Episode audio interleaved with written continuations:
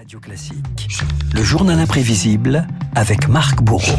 Marc, H-5 avant la cérémonie d'ouverture des, des, Jeux Olympiques d'hiver de Pékin, événement sportif, mais pas seulement. Les États-Unis, le Japon, l'Australie ont annoncé un boycott diplomatique et ce n'est pas une première. Il y avait eu Montréal en 76, Pékin en 2008, Sochi en 2014. Mais vous vous arrêtez ce matin sur le cas le plus emblématique, les JO de Moscou 1980.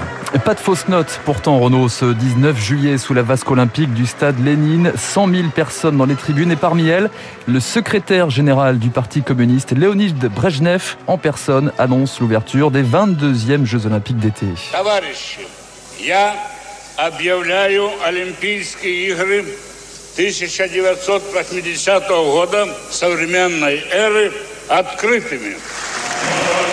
16h, les Jeux quand même, titre le journal de l'équipe. Si le Kremlin veut en faire un moment d'apothéose et de fraternité, le défilé des athlètes vient lui rappeler qu'une cinquantaine de délégations manquent à l'appel.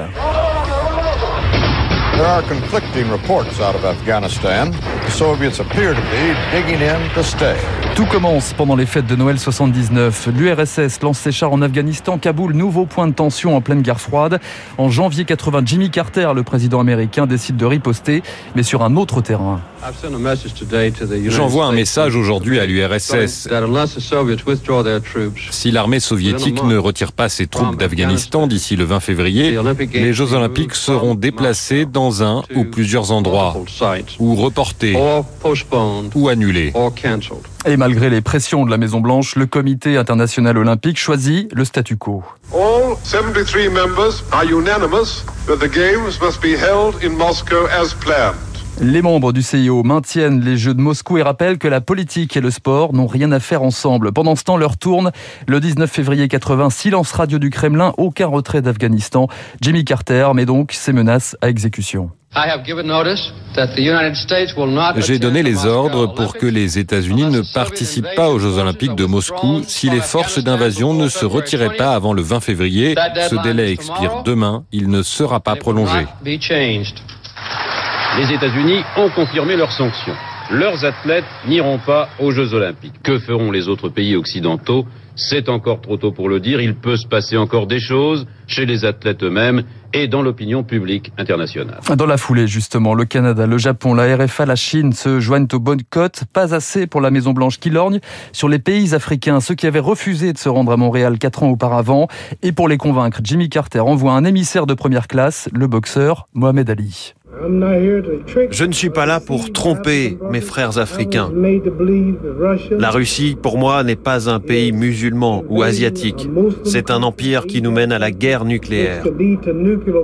Alors Mohamed Ali repartira bredouille. Avec des mots comme ça, c'est sûr que ça n'allait pas convaincre vraiment Brejnev. Hein. Ouais, exactement, voilà. Mohamed Ali repart donc bredouille. Les États-Unis, en tout cas, peuvent compter sur des super VRP. Après Mohamed Ali, voici l'acteur Kirk Douglas. Les Olympiques, c'est devenu une chose politique. C'est beaucoup plus important.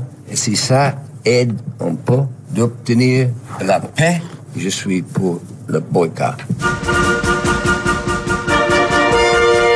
Vous aurez peut-être reconnu l'hymne olympique. L'hymne et le drapeau olympique, c'est sous cette bannière que les athlètes de 15 autres pays participent aux Jeux de Moscou. 15 pays dont la France. Paris ne boycotte pas mais préfère jouer sur les symboles.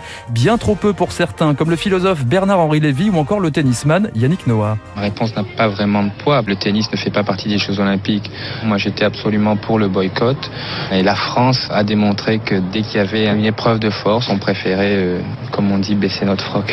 Dans le camp des anti boycott en revanche, Renaud, on trouve une personnalité bien connue. Je suis leader du PCF, je porte un survêtement par-dessus ma chemise, je suis, je suis... Georges Marché. Georges Marché. Ça c'est culte. Interview en direct à la télé depuis sa datcha dans la banlieue de Moscou. Faut pas raconter des histoires, Patrice Duhamel. J'ai assisté ici à un spectacle extraordinaire. J'ai vu pour la première fois dans une piscine olympique des Noirs qui ont nagé.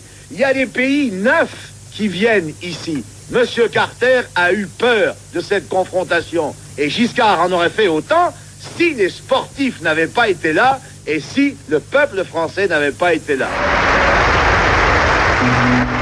Le 3 août 80. C'est l'heure du bilan après trois semaines de compétition. Pas d'incident majeur, si ce n'est ce bras d'honneur du perchiste polonais Kozakiewicz au public soviétique. L'URSS se console avec la moisson record de 195 médailles. Hein, c'est considérable. Dans le stade Lénine, la mascotte des Jeux, l'ourson Mishka, laisse la place au futur hôte des JO, en l'occurrence Los Angeles, aux États-Unis.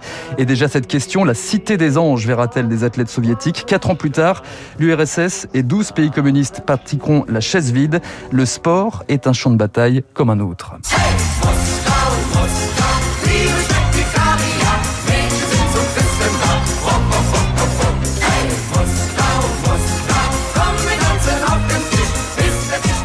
Qu'est-ce que c'est que cette petite musique pour conclure les... Eh bien, c'est le groupe Gengis Khan euh, qui avait Gengis chanté à l'Eurovision et qui est devenu un peu, euh, avec ce titre, euh, l'emblème de, de- des années 80 et de ce- ces, ces jeux de, de Moscou en Eh ben, 1980. écoutez, je crois qu'on a assez, on avait oublié cette chanson et on avait bien fait de l'oublier. Merci Marc pour ces Jeux Olympiques de 1980.